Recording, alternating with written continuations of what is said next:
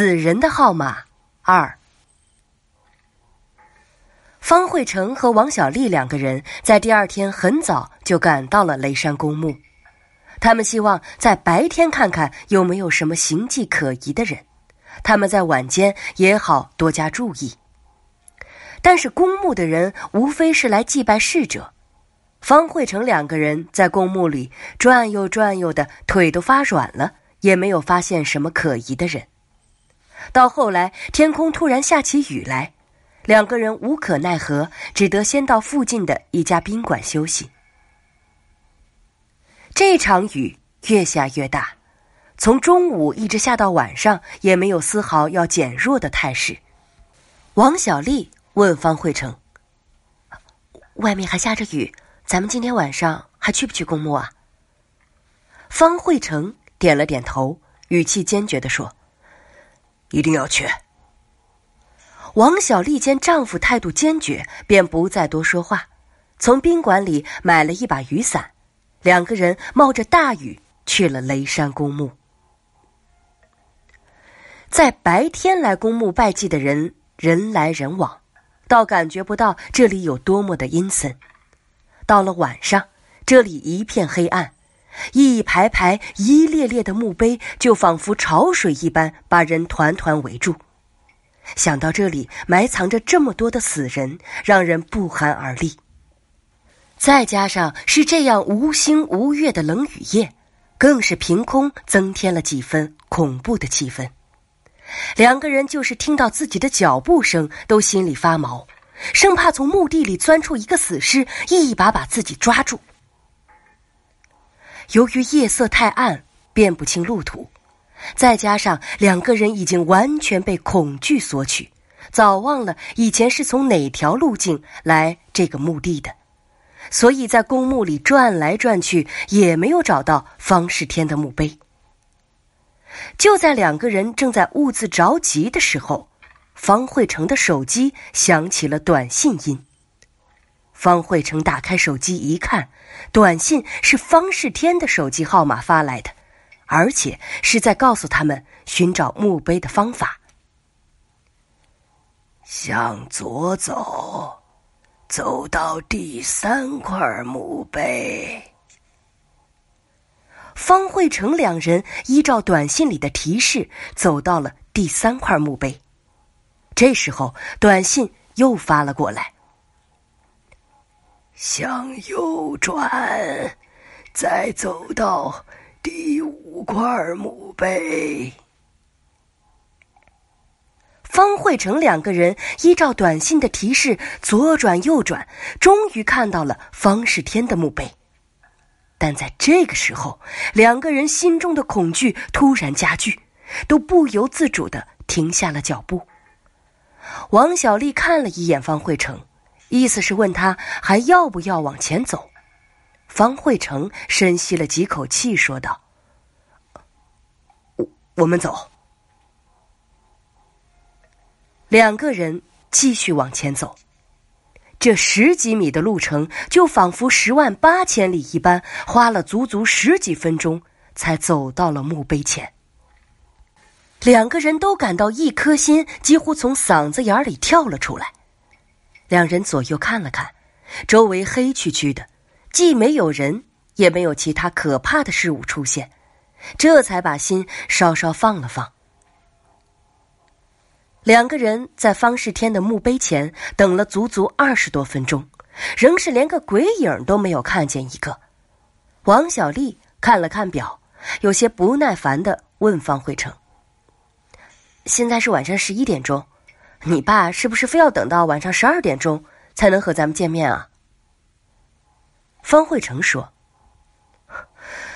我想啊，咱们一定是被人耍了。这个人早就到了，要不然他怎么能用短信提示咱们找到父亲的墓碑呢？也许刚才提示咱们的真的是你爸呢。现在还没有到十二点钟，他还呃不够出来和咱们见面的。”这个世上哪有什么鬼神啊？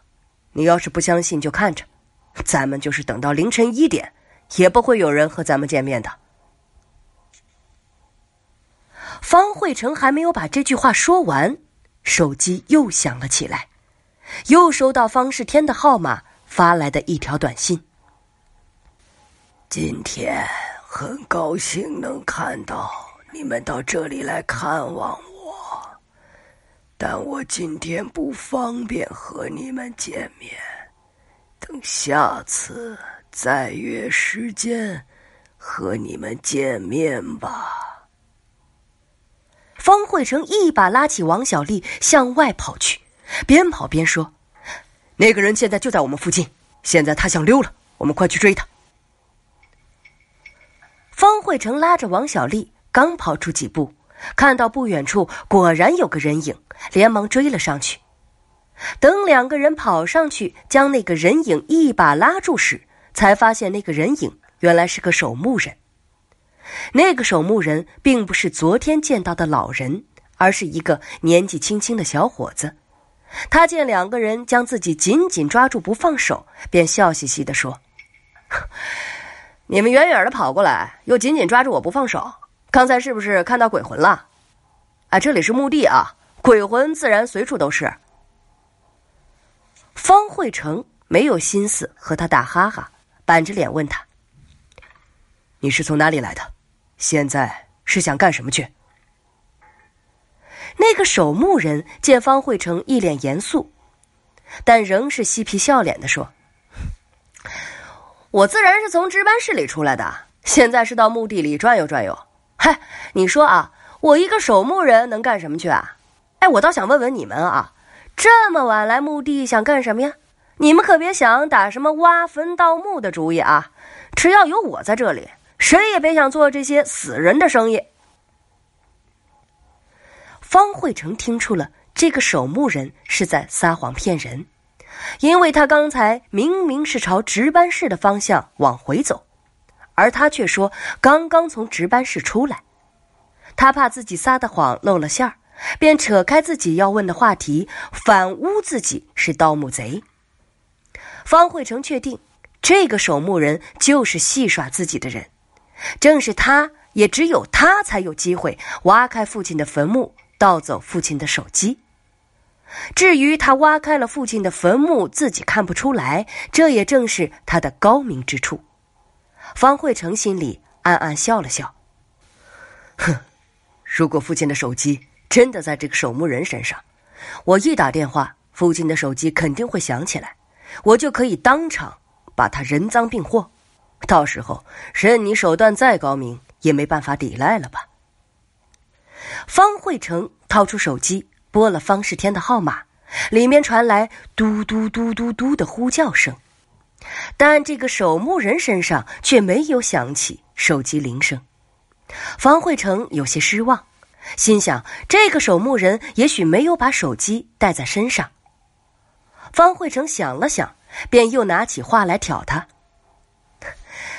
你在墓地里啊，有没有见过手机？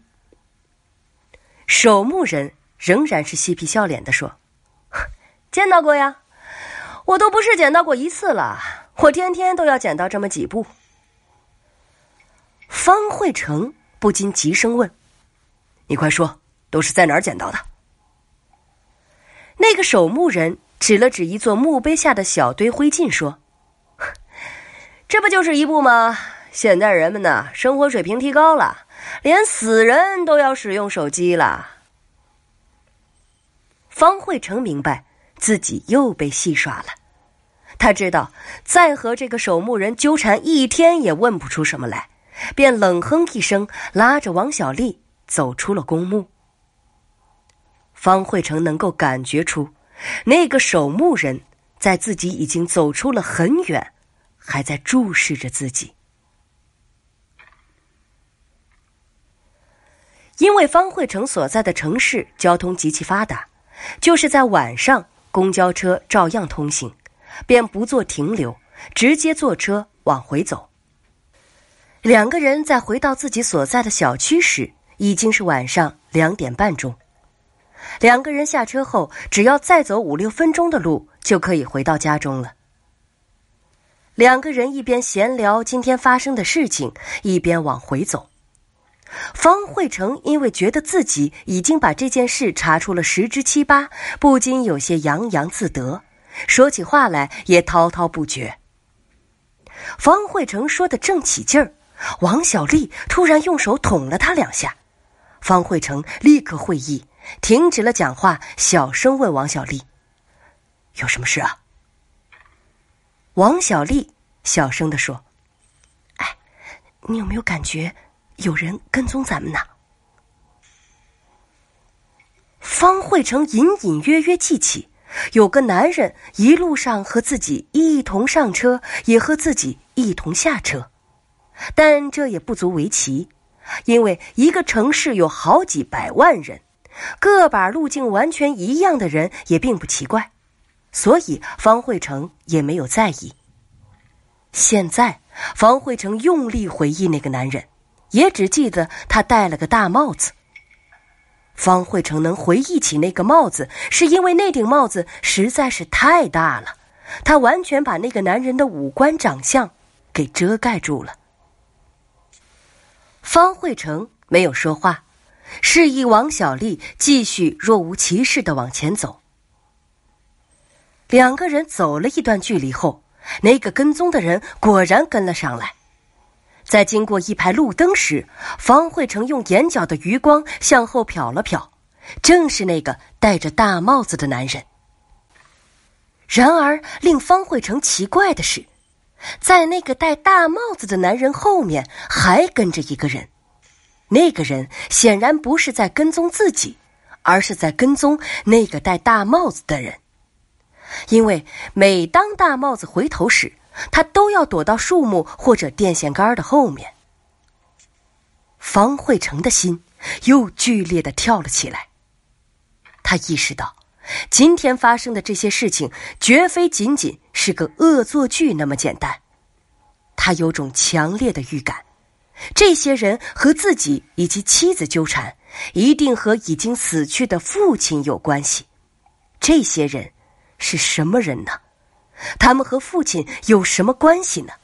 他们和自己纠缠又为了什么呢？这一个个问题像绳子一样把方慧成紧紧的缠绕住了。不知缘何，那两个人在跟踪方慧成一段路程后都消失不见。两个人回到家中后，王小丽把大门锁得紧紧的，生怕有人闯进来。待把门锁好后，他才问方慧成：“哎，刚才那个人为什么要跟着咱们啊？为什么他跟踪到一半路程，就就又消失不见了？”方慧成勉强做了一个笑容说：“你这是过于疑神疑鬼了。人家只是和咱们同路而已，哪里是在跟踪咱们呢？人家在中途到家了，当然要回自己家了。”王小丽在听完方慧成的解释后，长长的出了一口气，但方慧成却把这口气深深的憋在了心里。他这样说，只是想安慰安慰妻子，不让她生活在恐惧之中。但他深知，事情绝非如此简单。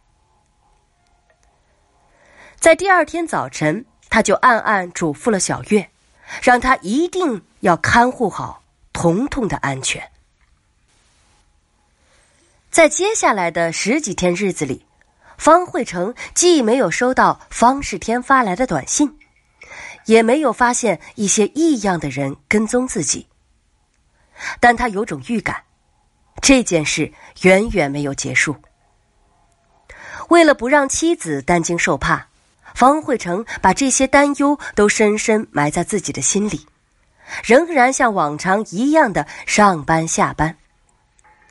王小丽当时虽然害怕的要命，但听了方慧成的解释后，便信以为真，只是一个恶作剧，没用多长时间就彻底的遗忘了。在第十九天头上，果然如方慧成预想的那样。他又收到了方世天发来的短信。今天晚上来老地方，我等你。方慧成当晚正需要值班，恰恰可以瞒着妻子一个人去雷山公墓，便向领导告了个假，一个人向雷山公墓出发了。因为在晚上来过一次这里，方慧成在第二次来时倒没有了什么心理恐惧，他径直来到方世天的坟墓前，大步朝方世天的墓碑走过去。就在方慧成快要走到墓碑的时候，墓碑后面突然站出一个人影来，方慧成不由吓了一跳，连忙止住了脚步。方慧成朝那个人影看了看，但因为天色太暗，根本看不清那个人影的面目长相。方慧成正在兀自心惊，就听到那个人说道。慧成啊，你真是我的好儿子！这么晚了，还来这里看望我。方慧成听了这几句话后，心中又是一惊，因为墓碑后那个人影说话的语调音色完全和方世天一模一样。难道这个世上真的有鬼魂存在，还是父亲？根本就没有死。